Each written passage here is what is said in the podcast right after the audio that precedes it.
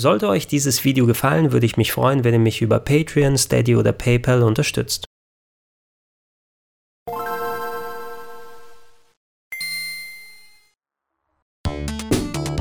Schönen guten Tag und herzlich willkommen auf rpgheaven.de zu Gregor testet das Sega Mega Drive Mini in der deutschen Version im ultimativen Hardware Review inklusive allen 42 verbauten Spielen.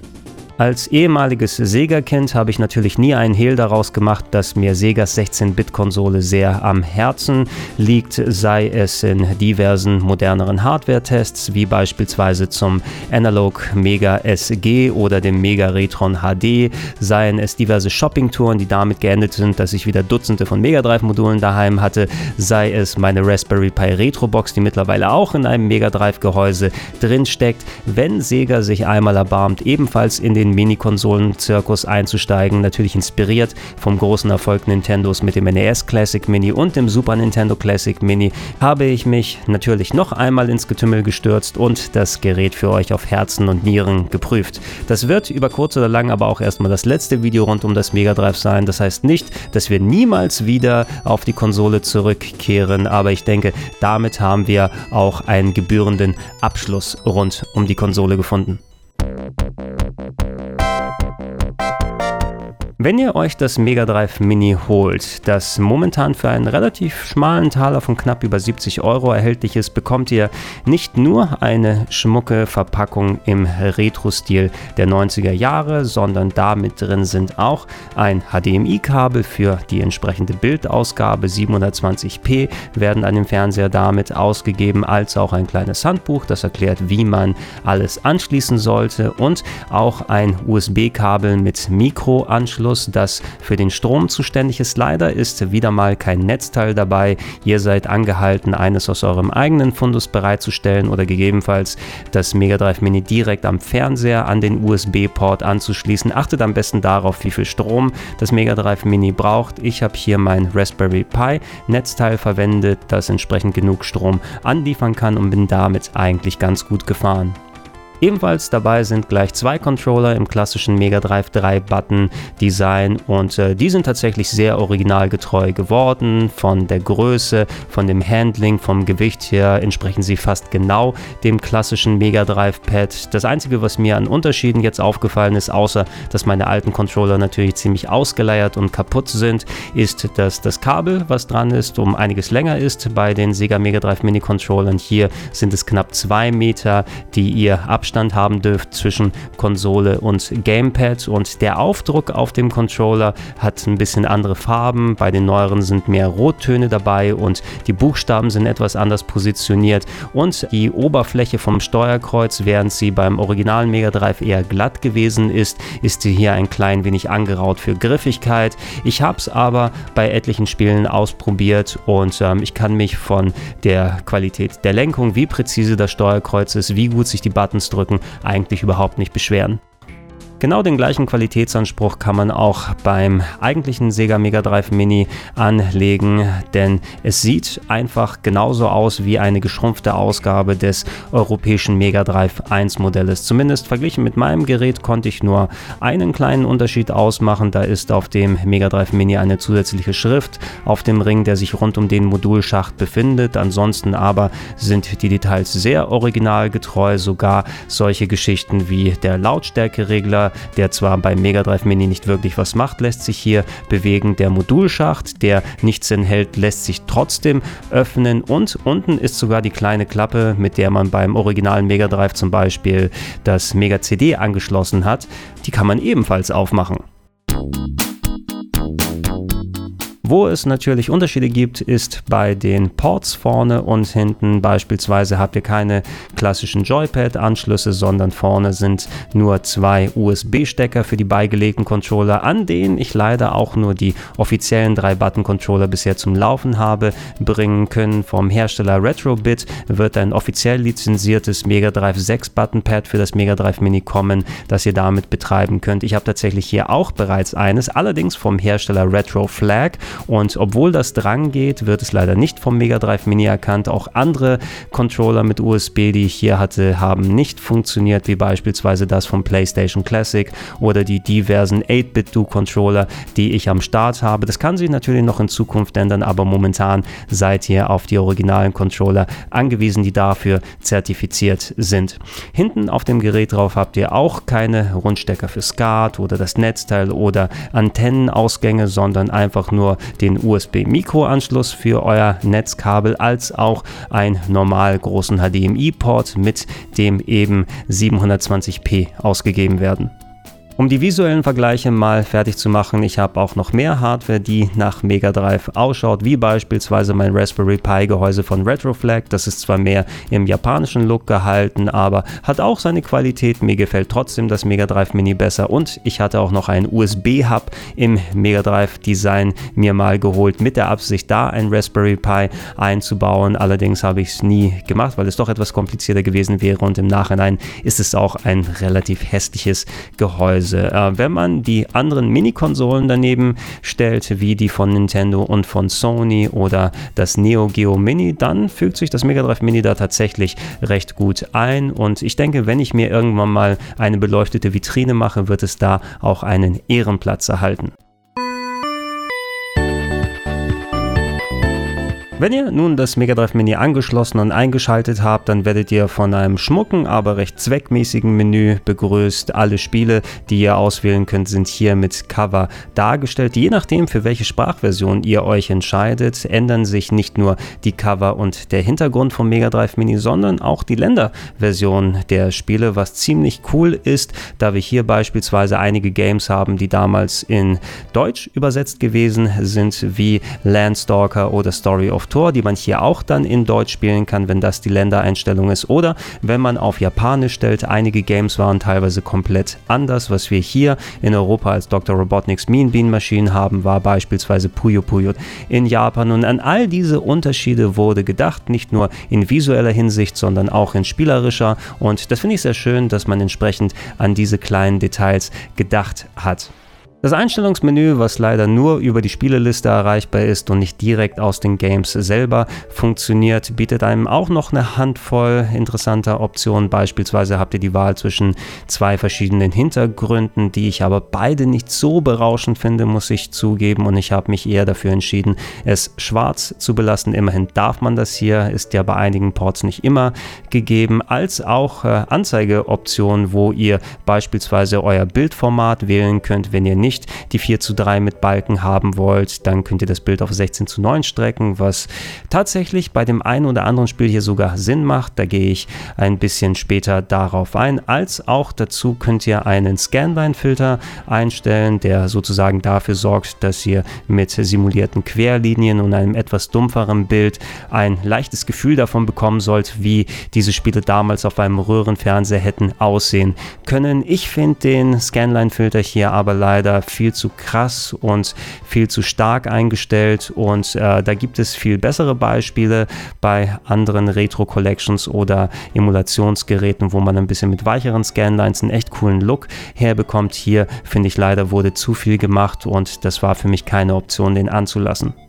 Was mich als gebeuteltes PAL-Kind sehr gefreut hat, ist, dass auf dem Mega Drive Mini keine 50 Hertz Versionen vorhanden sind. Das heißt, ihr habt keine dicken PAL-Balken oder fast 20% langsamere Geschwindigkeit, sondern ihr habt es immer mit 60 Hertz zu tun, mit Vollbild, mit richtigem Speed und auch korrektem Sound, selbst in Spielen, die hier nur in Deutsch vorhanden gewesen sind. Und das ist einerseits sehr cool. Von der Auflösung her arbeitet das Mega Drive Mini wie erwähnt mit 720p und das reicht vollkommen, denn auch auch die anderen Mini-Konsolen sind damit ausgestattet. Die eigentlichen Mega Drive-Spiele selber wurden im NTSC-Modus meistens für eine Auflösung von 320 x 224 Pixeln designt und wenn das vom Mega Drive Mini hochskaliert wird, dann werden zwar oben und unten noch kleine zusätzliche schwarze Balken bei 4 zu 3 dargestellt, allerdings ist das Spiel dann auch so sauber skaliert und die Pixel in der entsprechend richtigen Größe, dass ihr damit recht weiches Scrolling und einen insgesamt ziemlich guten Look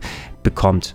Allerdings gilt das nicht für alle Spiele, die auf dem Mega Drive Mini drauf sind, denn beispielsweise Wonderboy ist eines, was für eine Auflösung mit 256 x 224 angedacht gewesen ist und wenn das Spiel vom Mega Drive Mini auf Vollbild hier skaliert wird, dann bedeutet das, dass die Pixel nicht mehr ganz sauber dargestellt werden und gerade beim Scrolling sich unschöne Schimmerartefakte einstellen. Das könnt ihr ganz gut an den hier schraffierten Flächen sehen. Eine Lösung, die man hier tatsächlich machen machen kann, ist bei Mega Drive Mini dann das Bild selber auf 16 zu 9 zu stellen. Das heißt, es wird eigentlich zu breit dargestellt, aber auf der vollen Größe des Fernsehers und dann die Funktion eures Fernsehers zu benutzen, es wieder auf 4 zu 3 runterzustauchen, weil im 16 zu 9 Modus wird das 256 x 224er Spiel korrekt hochskaliert und wenn der Fernseher sich dann um das Stauchen kümmert, dass er wieder auf 4 zu 3 zurückkommt, auf einmal ist dann das saubere Scrolling da. Also solltet ihr im besten besten Fall, wenn ihr solche Games zocken wollt,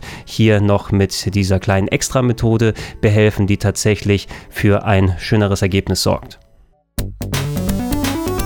Bei der eigentlichen Emulationsqualität muss ich jetzt nach etlichen Stunden Spielen sagen, dass ich die rein subjektiv gesehen sehr gut finde. Ich hatte da aber auch hohe Erwartungen an M2, das Entwicklungs- und Portierungsstudio, was für das Mega Drive Mini verantwortlich gewesen ist und die in Retro-Kreisen einen sehr guten Ruf genießen. Seit Jahrzehnten sind sie für Liebe, für Sorgfalt, für Akribie bekannt, wenn es an das Umsetzen solcher klassischen Projekte oder Auflagen alter Spiele auf neuen Konsolen geht geht. Und die haben für mich zumindest es geschafft, äh, dass da nicht besonders viel Input-Delay bei der Konsole vorhanden ist. Das ist ja immer so eine Sache bei Emulationskonsolen.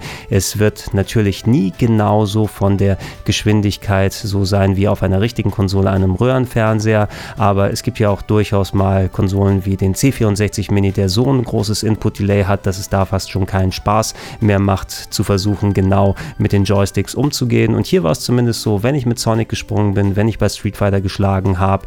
Es kam mir so vor, dass es relativ fix umgesetzt wurde und ich auch in den guten Flow reingekommen bin. Ein bisschen Unterschiede gibt es beim Sound. Äh, die Musikqualität an sich ist sehr gut, aber wenn ihr verschiedene Mega Drive Sachen schon mal verfolgt habt, dann wisst ihr, dass es fast schon eine Wissenschaft für sich ist, was die Musik vom Mega Drive angeht. Verschiedene Mega Drive Modelle hatten einen unterschiedlichen Klang. Wenn sich solche Geräte wie das Mega SG beispielsweise darum bemüht haben, dann haben sie zigtausend gefühlt Einstellungsmöglichkeiten gehabt, was die Helligkeit des Sounds angeht.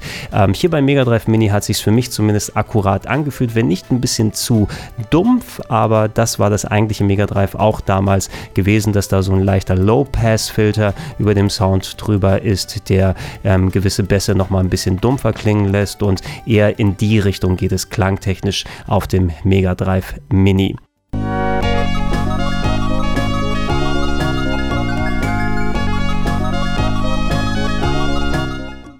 Was manche Leute angemerkt haben, die bereits vorher das Mega Drive Mini testen durften, ist, dass da wohl ein kleines Sound Delay vorhanden ist. Das bedeutet, dass Soundeffekte und Musik mit leichter Verzögerung gegenüber euren Aktionen auf dem Bildschirm aus dem Lautsprecher rauskommen. Und ich habe hier leider nicht das Equipment, um wirklich Frame genau zu messen, wie die Verzögerung gegenüber dem originalen Mega Drive ausschaut, vor allem weil so ziemlich alle meine Spiele hier in PAL vorhanden sind und das nicht exakt mit NTSC übereinstimmen würde würde. Rein subjektiv auch hier gesehen, würde ich sagen, unterbewusst habe ich hier und da mal ein kleines Delay gespürt, aber dadurch, dass das Input-Delay so gering ist, hat es mich nicht wirklich aus dem Konzept geworfen. Es war eher so eine Sache, an die man sich gewöhnen kann und äh, wirklich einem nur auffällt, wenn man darauf achtet. Man muss auch sagen, selbst das NES Classic Mini als auch das Super Nintendo Classic Mini hatten sowas und das hat auch nicht wirklich die ähm, Qualität insgesamt dieser Geräte groß gestört. Zumindest einen kleinen Vergleich konnte ich auch mit einer anderen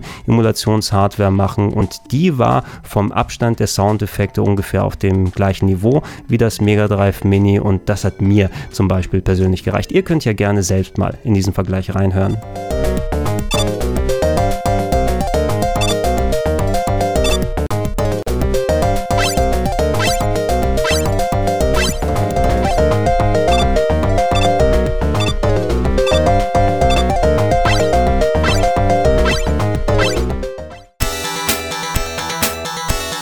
Reden wir doch mal über die Spiele selbst, die auf dem Mega Drive Mini drauf sind. Ich habe sie alle jetzt nochmal gespielt, mehrere von denen sogar durchgezockt in der Vergangenheit auf anderen Plattformen und ich will zumindest zu jedem der Titel ein klein wenig kurz was sagen. Sortiert habe ich sie hier nach Erscheinungsdatum, sodass wir eine kleine Progression haben können.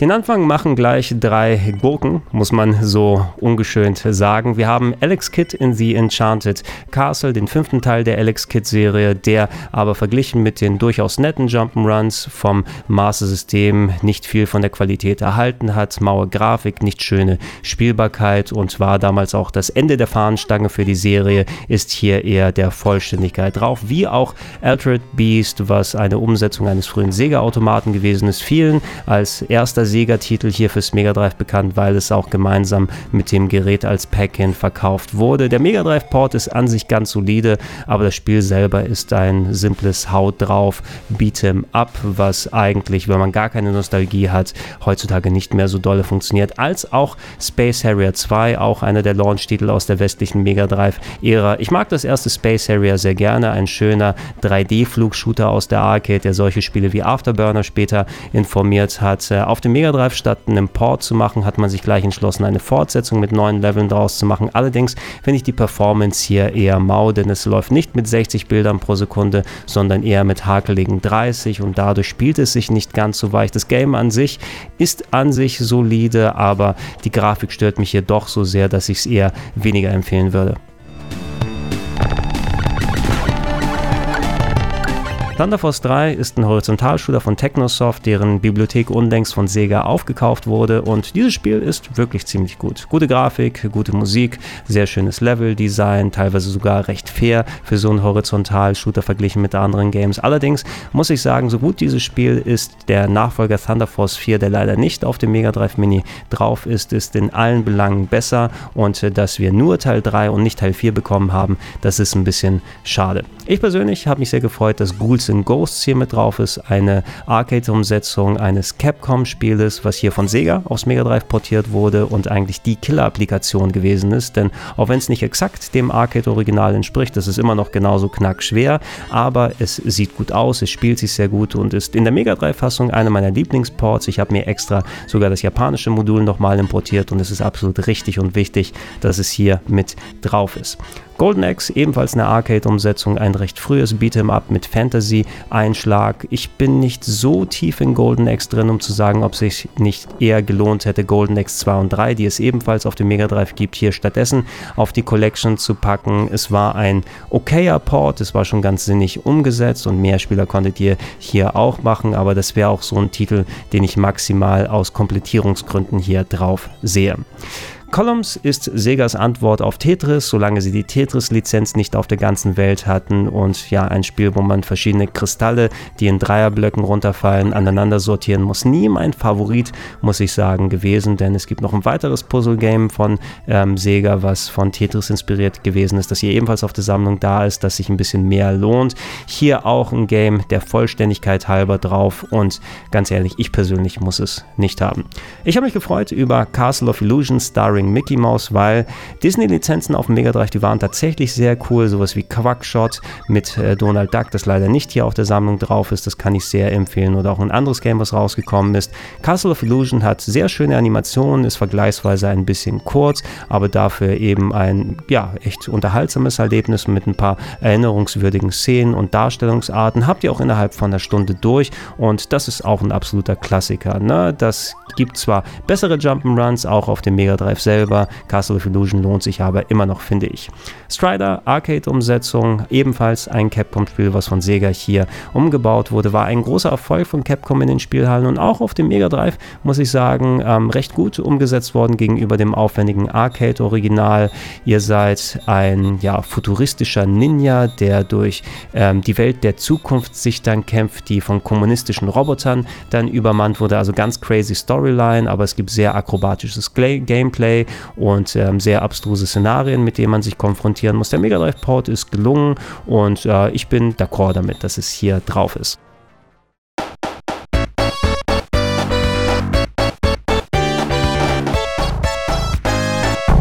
Dann haben wir das erste Sonic the Hedgehog und ist ein absoluter Klassiker, muss man nicht besonders da viel sagen. Das hat ein ganzes Franchise begründet, hat sogar für viele Regionen dafür gesorgt, dass das Mega Drive ein richtig großer Erfolg wird. Sonic wurde ein etablierter Charakter. Kürzlich habe ich sogar nochmal durchgespielt für ein Sprite-Sing für meine Patreon und äh, Steady HQ Supporter, die sich das da gerne nochmal angucken können. Und auch wenn es natürlich bessere Titel gegeben hat, das erste Sonic, das gehört hier mit drauf.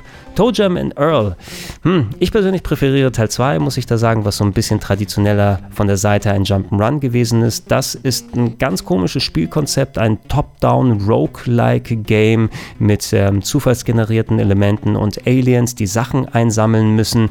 War ganz ehrlich nie wirklich meins. Da muss man irgendwie, finde ich, Nostalgie haben für das Konzept und auch die Art, wie es umgesetzt wird. Und es hat seine Fans, ey, das ist auch okay. Aber wie gesagt, man muss so eine gewisse Affinität haben, dass man es heutzutage noch spielen wird. Es gibt gibt ja das ähm, Kickstarter-Sequel, was auch auf vielen Plattformen rausgekommen ist. Vielleicht ist es eher was, was man gerne mal probieren kann.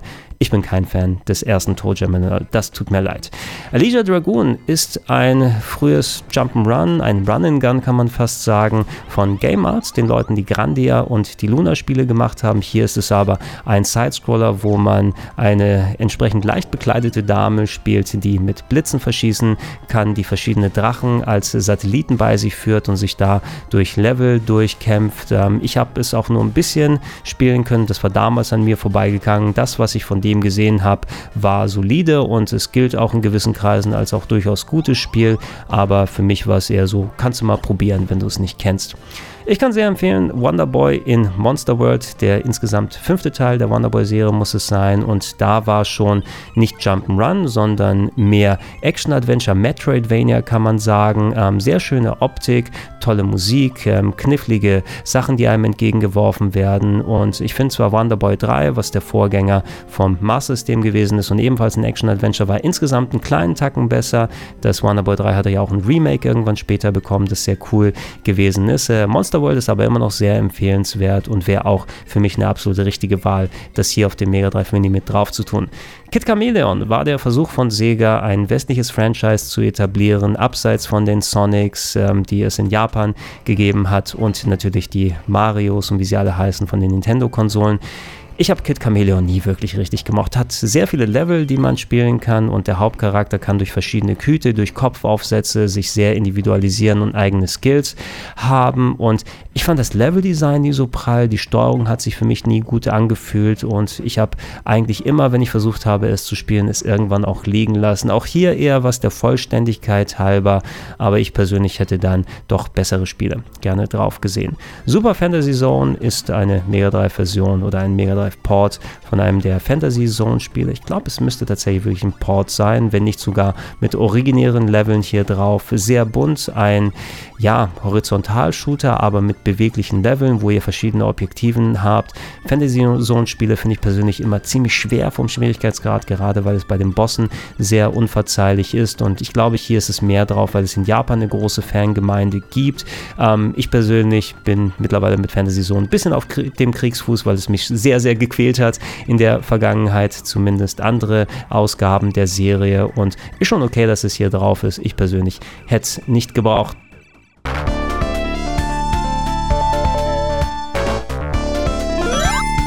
Sonic 2 ist hier dann auch noch zusätzlich drauf. Und ja, ich würde für mich fast sagen, der beste Sonic-Titel, auch äh, von den klassischen Spielen zumindest ausgesehen, auch wenn spätere nochmal auch coole Sachen mit Leveln und Sachen gemacht haben, aber so die Mischung hier, wie das funktioniert mit den Leveln, dass ihr Tails als Sidekick dabei habt. Es gibt einen Zweispieler-Modus, der jetzt nicht so berauschend ist, aber hier auf dem Mega Drive Mini zumindest in vernünftiger Form dargestellt wird, ohne Flackereien wie auf dem richtigen Mega Drive. Und das einzige, was schade ist, ist, dass außer Sonic 1 und und 2 keine anderen Sonic Jump'n'Runs hier drauf sind. Sonic 3 ist hier nicht vorhanden, was glaube ich daran liegt, dass es immer noch Streitereien gibt mit äh, den Nachlassverwaltern von Michael Jackson, der tatsächlich für Sonic 3 dann im Hintergrund Musik komponiert hat und wir es deswegen seit langen Jahren nicht mehr auf Compilations oder solchen Sammlungen drauf sind. Und das ist tatsächlich eine Schande, denn Sonic 3 gehört auf jedes Mega Drive Mini als auch Sonic und Knuckles, was ja die Erweiterung von Sonic 3 war, der vierte Sonic-Titel sozusagen, den man aufstecken konnte. Und auch das fehlt hier. Und so gut Sonic 2 ist. Sonic 3 und Knuckles hätten auch hier dazugehört. Echo the Dolphin Da wären wir vielleicht wieder beim Kid Chameleon-Syndrom, beim Phänomen. Echo the Dolphin war ein Experiment von einer westlichen Dependance von Sega damals, die was Eigenständiges machen wollten. So ein ja, Erkundungs-Action-Adventure unter Wasser mit einem Delfin, das ähm, sich ein bisschen sperrig gesteuert hat, fand ich persönlich, aber doch eine ziemlich coole Atmosphäre und äh, einen Sound hatte. Es wurde sogar sehr, sehr spooky nach später hinaus. Ich finde, es ist nicht so doll gealtert, muss ich sagen. Und ich hätte eher die Mega-CD-Version präferiert, die richtig coolen ähm, eingespielten Sound auf der CD drauf hatten. Hier muss man eben dann mit sphärischen Mega Drive-Klängen leben. Und äh, ja, da kann man auch der Vollständigkeit halber mal nachgucken, ist aber auch jetzt nicht der große Brecher. Road Rash 2, eine Überraschung hier. Ich glaube, das einzige EA-Spiel, was wir hier drauf haben, das ist schade, denn es hätte noch viel mehr gegeben, vor allem im Sportspielbereich, den ich hier echt vermisst habe. Klar, man hat wahrscheinlich Probleme mit, mit den Lizenzen, wenn man jetzt ein FIFA oder ein NBA Live oder ein NHLPA Hockey oder sowas draufpacken möchte und Road Rash 2 ist schon ganz nett, ist ein Rennspiel mit Prügelkomponente, sieht ein bisschen hakelig auf dem Mega Drive aus, aber kann man schon machen, es ist schon ein gewisser Klassiker und kann man mitnehmen, aber ich hätte tatsächlich echt lieber viel mehr aus einer anderen Sportspielecke von EA hier drauf gesehen, die, die haben nämlich sehr coole Sachen auf dem Mega Drive sonst gemacht. World of Illusion ist hier mit dabei mit Mickey und Donald, der dritte Teil der ja, ähm, Se äh, Sega-Disney-Umsetzung nach Quackshot und Castle of Illusion. Ich muss sagen, World of Illusion, das hat einerseits bestochen durch den Multiplayer und sehr schöne Optik und Musik. Ich fand den vom Leveldesign her nicht ganz so schön wie Castle of Illusion und auch Quackshot. Also ähm, ihr habt immerhin verschiedene Sachen zum Spielen bekommen, die waren leicht angepasst, je nachdem, ob ihr mit Donald, mit Mickey oder mit beiden losgezogen seid. Und äh, das Spiel lässt euch die Option. Finde ich cool, dass es mit dabei gepackt wurde. Wenn ich die Wahl gehabt hätte, hätte ich persönlich eher Quackshot nochmal drauf gesehen. Dann sind wir bei Streets of Rage und hier im Speziellen wurde Streets of Rage 2 draufgetan, das äh, Beat'em Up ähm, auch die richtige Wahl. Streets of Rage 1 ist ein cooles Spiel, aber der zweite Teil war besser und Teil 3 ist so ein bisschen gemischt angekommen. Ich finde, der hat nicht gleich die gleichen Höhen wie Street, äh, Streets of Rage 2 erreicht. Ähm, tolle Spielbarkeit, sehr schöne Animation, fantastischer Soundtrack von Yuzo Koshiro hier mit drauf und absolut die richtige Wahl, das hier mit drauf zu tun. Ein weiterer Brecher, Gunster Heroes von Treasure, so ziemlich das beste Run and Gun, was wir hier auf der Plattform bekommen haben. Sehr einfallsreich, grafisch toll, schöne Effekte, gute Musik, recht abgedrehte Ideen, die verbaut sind und auch heutzutage noch sehr, sehr empfehlenswert. Und das ist sehr cool, dass sie nicht vergessen haben, dieses Game mit drauf zu tun. Shining Force ist ein Strategie-Rollenspiel und hat im Grunde viel begründet von dem, wie Strategie-Rollenspiele funktioniert haben. Klar, ihr habt noch so Serien wie Langrisser gehabt oder auf Nintendo-Seiten Fire Emblem, aber Shining Force, auch heute noch von der Technik her sieht es ganz gut aus. Es ist spielerisch ein klein bisschen altbacken, äh, je nachdem auf das, wo wo ihr drauf achten müsst, ähm, was ihr jeweils macht und tut. Es ist schade, dass hier nicht das Sequel mit drauf ist oder auch mit drauf ist, Shining Force 2, denn das ist noch einen Tacken besser und ein bisschen ausgefeilter und ich hätte das eher präferiert, aber zumindest, dass ein Shining Force dabei ist, das ist auch schon ganz gut.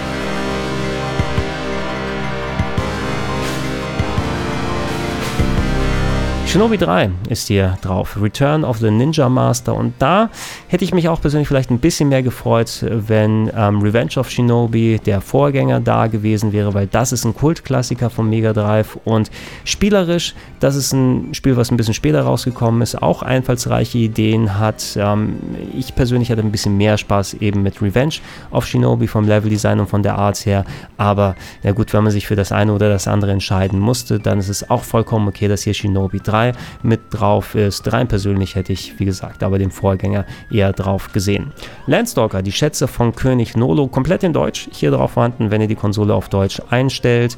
Damals ein bisschen als der Action-Adventure Zelda-Killer tituliert von Sega-Fans und ich habe auch eine Zeit lang dazu gezählt. Ich habe ein Let's Play dazu nochmal vor einigen Jahren gemacht. Ich habe es auf meine Top 101 der Action-Adventures mit drauf getan, aber nicht so weit hoch, denn es ist kein Zelda-Killer letzten Endes. Es ist doch einigermaßen sperrig und äh, ihr habt durch das Fehlen der Schatten ähm, die äh, Probleme, gute Räume und Abstände einzuschätzen in dieser isometrischen 3D-Umgebung. Viel Geiles an dem Titel, aber auch einige Sachen, die dann doch nervig gewesen sind. Ähm, trotzdem insgesamt sehr cool, dass es hier mit drauf ist. Dann haben wir die Street Fighter 2 die ähm, Special Champion Edition, Street Fighter 2 Dash, glaube ich, Special Champion Edition hier drauf. Den ersten Port von Street Fighter 2 auf Mega Drive, wenn ich mich nicht irre, der als eine der wenigen Heimumsetzungen das Arcade-Intro mit dabei hatte. Und Capcom hat ein bisschen daneben gelegen, so was ähm, die Grafikpalette, die Farbpalette angeht, dass alles ein bisschen zu grell aussah und der Sound war tatsächlich ein bisschen zu dumpf.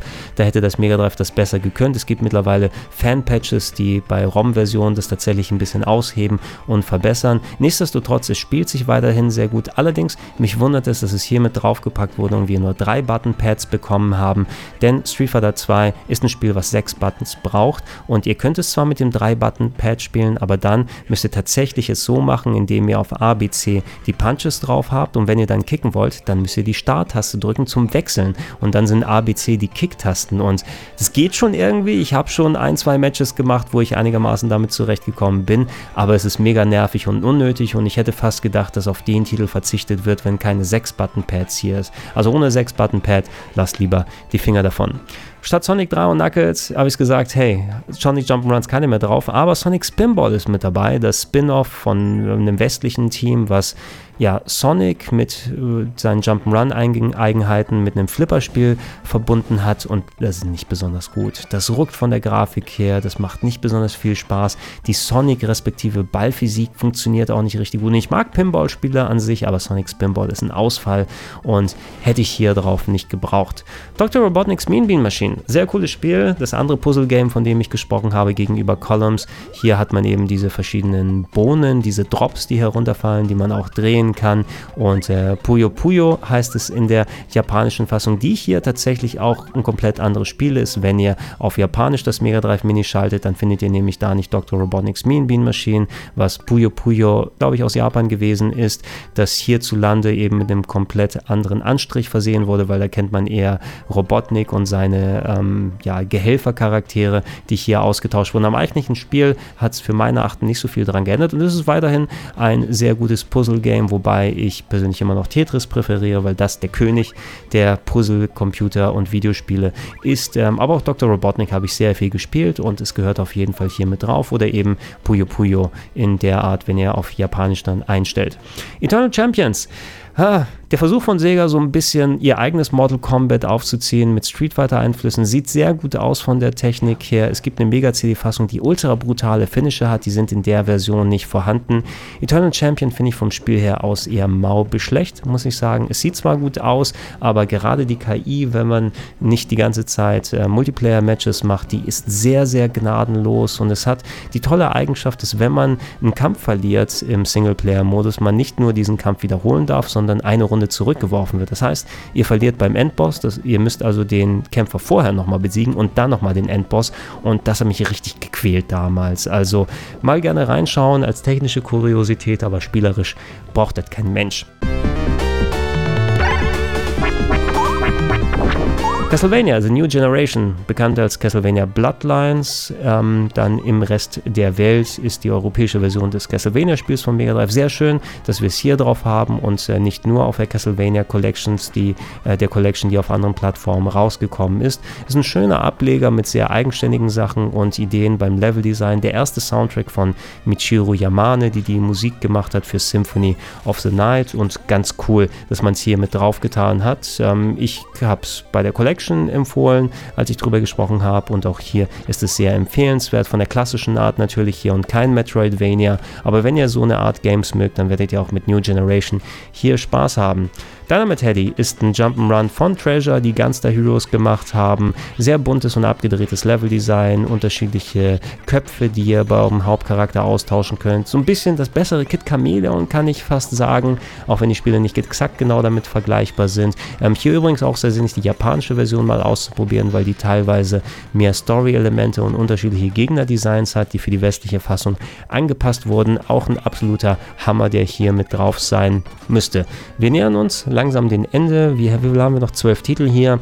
Mega Man The Wild Wars, sehr große Überraschung, dass das drauf ist. Eine Collection von Mega Man 1, 2 und 3 vom NES als Mega Drive Ports äh, mit entsprechend 16-Bit Optik und Musik. Ich habe das Modul mal besessen, aber ich habe keine Ahnung mehr, wo es abgeblieben ist und ich bin sehr froh, dass es wie gesagt hier drauf ist, weil es ist sehr teuer und sehr selten. Die Ports an sich sind nicht die geilsten. Ne? Es ist schön, das Ganze in 16-Bit zu sehen, aber die haben teilweise Performance-Probleme und es fühlt sich für mich nicht ganz so cool wie auf dem NES an, muss ich sagen. Ähm, aber ihr habt immerhin drei volle Mega Man-Spiele extra hier drauf. Also im Grunde könnt ihr sagen, dass nicht 42, sondern 44 Spiele hier drauf sind, weil gleich drei Games in The Wily Wars mit dabei sind. Und das ist eine mega coole Sache. Das ist echt ein kleines Schmankerl, was sie hier mit draufgesetzt haben. Aus vom Jim war damals ja, der Mario-Killer von Sega, kann man vielleicht dann auch so sagen, oder zumindest ein Spiel, was zuerst auf Mega Drive gekommen ist und später in einer leicht schlechteren Super Nintendo-Umsetzung, weil die weniger Level gehabt hat.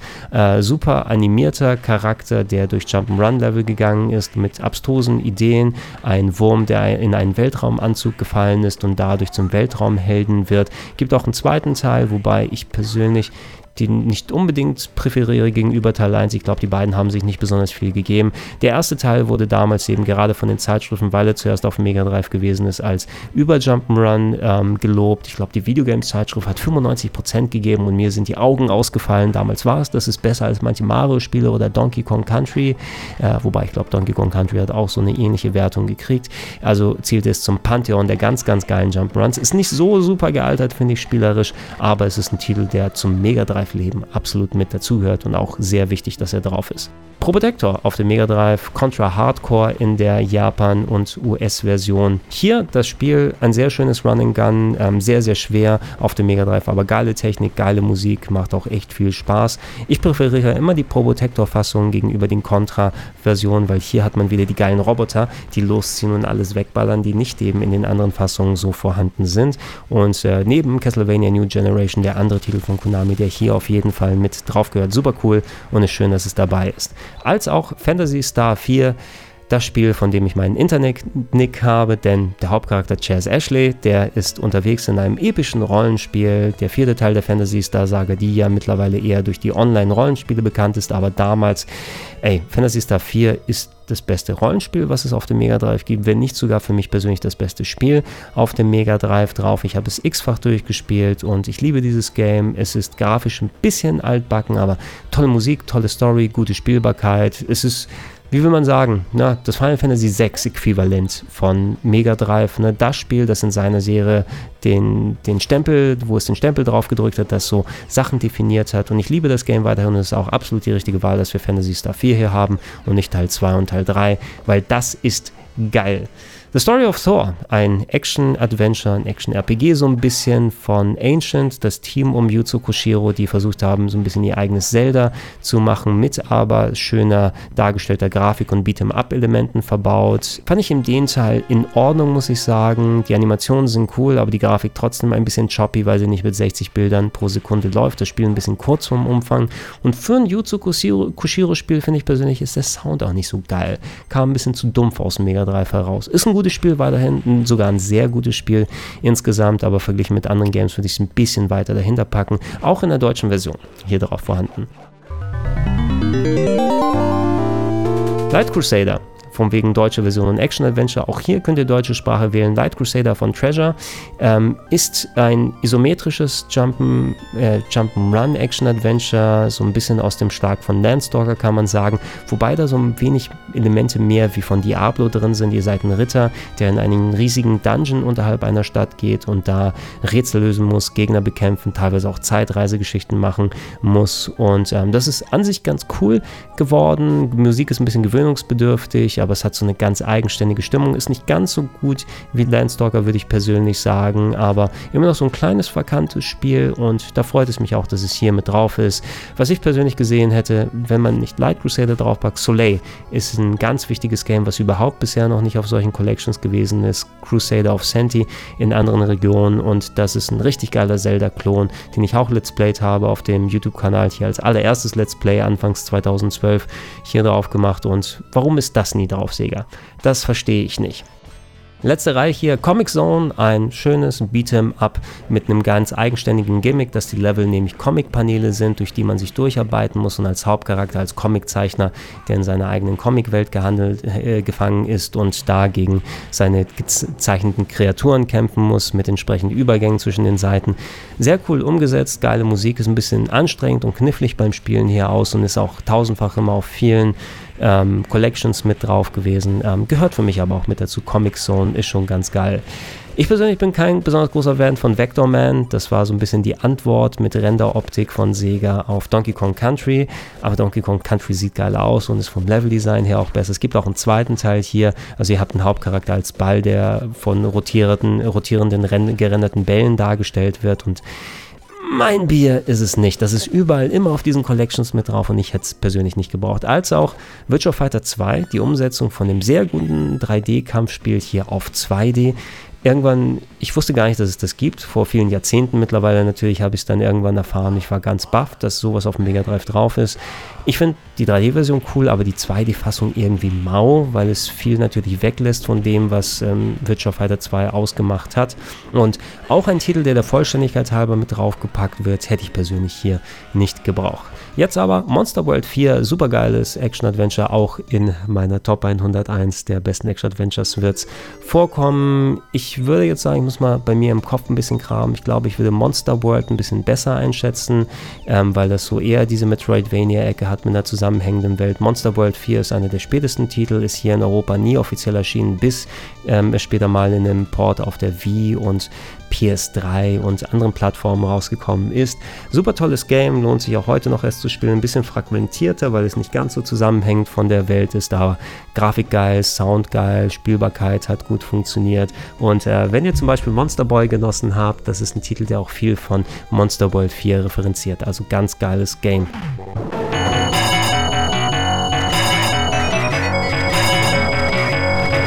Was übrig bleiben, sind zwei Titel, die es in der Form nicht auf dem Mega Drive gegeben hat. Das eine ist Darius oder Darius, wie manche sagen würden, ist der Port eines Shoot'em-Ups, Vertikal-Shoot'em-Ups von der Arcade von Taito. Damals in der Arcade, ich glaube, das muss der Titel gewesen sein, der in einem speziellen Setup mit drei Fernsehern nebeneinander dargestellt wurde, da so dass man ein richtig großes Schussfeld dann hatte. Das sind so leicht futuristische Shooter, die ähm, so eine Thematik haben, dass viele Bosse im Fischdesign, Meeresbewohnerdesign gemacht sind sind riesige Mecherfische, gegen die man antritt und dass man wählbare Abzweigungen am Ende eines Levels hat, um verschiedene äh, Pfade zu zocken dadurch die Wiederspielbarkeit erhöht.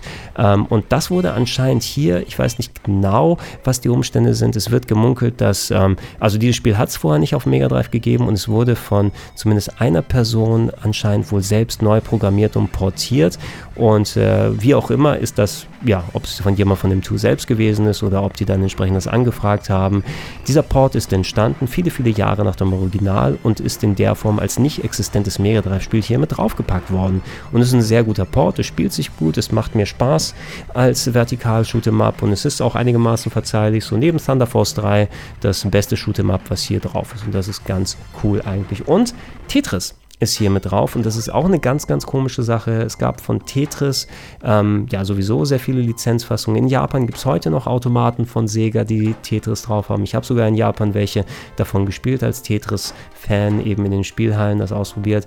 Ähm, es gab mal eine Umsetzung, aber mit sehr, sehr geringer Auflage in den 90ern. Ich glaube, so 10 Exemplare ungefähr sind davon in die freie Wildbahn äh, geraten, dadurch enorm teuer gewesen, das Mega Drive Tetris. Was hier gemacht wurde, ist ist aber nicht dieses Modul nochmal auslesen und drauf tun, sondern die Leute von M2 haben einen neuen Port der Arcade-Fassung von Tetris gemacht. Das bedeutet, das Tetris, wie es in den Spielhallen vorhanden gewesen ist, wurde hier neu portiert, ein neues Mega Drive-Spiel geschrieben und draufgepackt. Und das ist die Version, die hier drauf vorhanden ist, was tatsächlich ein sehr cooles Schmankerl ist.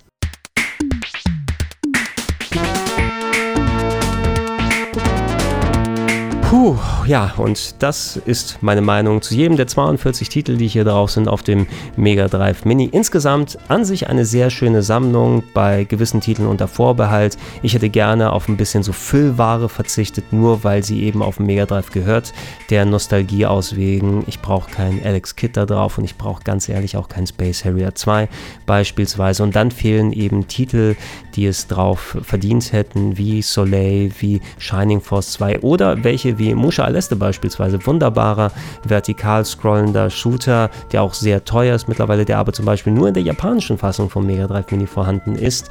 Und äh, da gibt es ja auch noch einige Regionsunterschiede. Die ähm, japanische Fassung hat ein paar Titel anders, die für den asiatischen Markt hat auch nochmal ein paar Titel, die nicht hier drauf vorhanden sind und die ich mir vielleicht hier drauf gewünscht hätte. Insgesamt ist es ein rundes Paket und jeder wird äh, so was finden, wo man sich draufsetzen kann, ob von Nostalgie wegen oder von spielerischer Seite aus her. Die Spielesammlung ist schon sehr cool da sind auch viele coole äh, kleine Eigenheiten drauf. Ich hätte es noch ein klein bisschen äh, anders gemacht für mich persönlich und es ist jetzt nicht die ultimative, allergeilste Collection an Spielen hier. Es sind aber auch 42 Spiele und das ist schon sehr satt und sehr mächtig, was hier drauf vorhanden ist. Insgesamt würde ich sagen, ey, diese Nicklichkeiten, die viele Leute hatten, klar, es hätte mehr Optionen bei den Hintergründen geben können, die Bildfilter hätten ein bisschen variabler eingestellt werden können. Und ähm, was jetzt so Sound Delays angeht, ist es vielleicht auch nicht das perfekteste, was man rauskriegen kann. Und diese Sache mit der etwas krummen Aspect Ratio, dass manche Titel geiler aussehen, wenn man sie in 16 zu 9 darstellt und dann zusammenstaucht auf dem Fernseher, das hätte ich von dem 2 vielleicht, wobei das eben Jammern auf hohem Niveau ist, aber noch ein bisschen anders erwartet. Insgesamt muss ich echt sagen, ey, vor allem auch für den Preis, für das es gerade aktuell erhältlich ist, ist ein tolles Paket. Die Hardware ist gut verbaut worden. Es gibt wirklich nur so ein paar Kleinigkeiten, die mich dann eben gestört haben. Ansonsten aber habe ich nicht besonders viel, worüber ich mich beschweren kann. Wenn jemand nicht so wie ich zum Beispiel immer dran geblieben ist am Mega Drive ne, und Spiele von damals auch heutzutage noch gerne zockt, man kriegt hier wirklich ein schönes kleines Paket mit originalgetreuer Umsetzung, mit entsprechend gutem Look und guter Spielbarkeit an modernen Fernsehern. Was schöner, äh, ein schöner Querschnitt ist, wie sich die Sega-Geschichte damals dargestellt hat. Und insgesamt kann man nicht viel meckern an der Emulationsqualität. Und es ist ein Minigerät, was ich persönlich in meiner Reihenfolge qualitativ recht hoch nochmal ansiedeln würde. Lohnt sich. Ich bedanke mich bei euch fürs Zuschauen. Das war's mit dem Mega Drive Mini Review. Gerne, wenn noch Fragen sind, unten in die Comments mit rein. Ich hoffe, ich habe den größten Teil trotzdem hier für euch beantworten können. Ansonsten gerne Podcast-Versionen von Titeln wie dem hier und von Hardware wie dem hier auf plauschangriff.de nochmal gesammelt oder im Gedankensprungfeed. Und ich würde mich natürlich freuen, wenn ihr dann ähm, das nicht schon macht äh, und mich bei patreon.com slash rpgheaven oder steadyhq.com slash rpgheaven unterstützt. Macht das gerne, das macht es mir möglich, solche Videos wie das hier zu erstellen. Oder ihr könnt gerne auch direkt was mir zukommen lassen über paypal.me slash Viel cooler Stuff da vorhanden, inklusive Exklusiv-Let's Plays und Sprite-Seeings, die ihr euch angucken könnt. Und der eine oder andere Mega Drive-Titel ist ebenfalls mit dabei. Ich bedanke mich bei euch und ich wünsche euch was. Bis dann.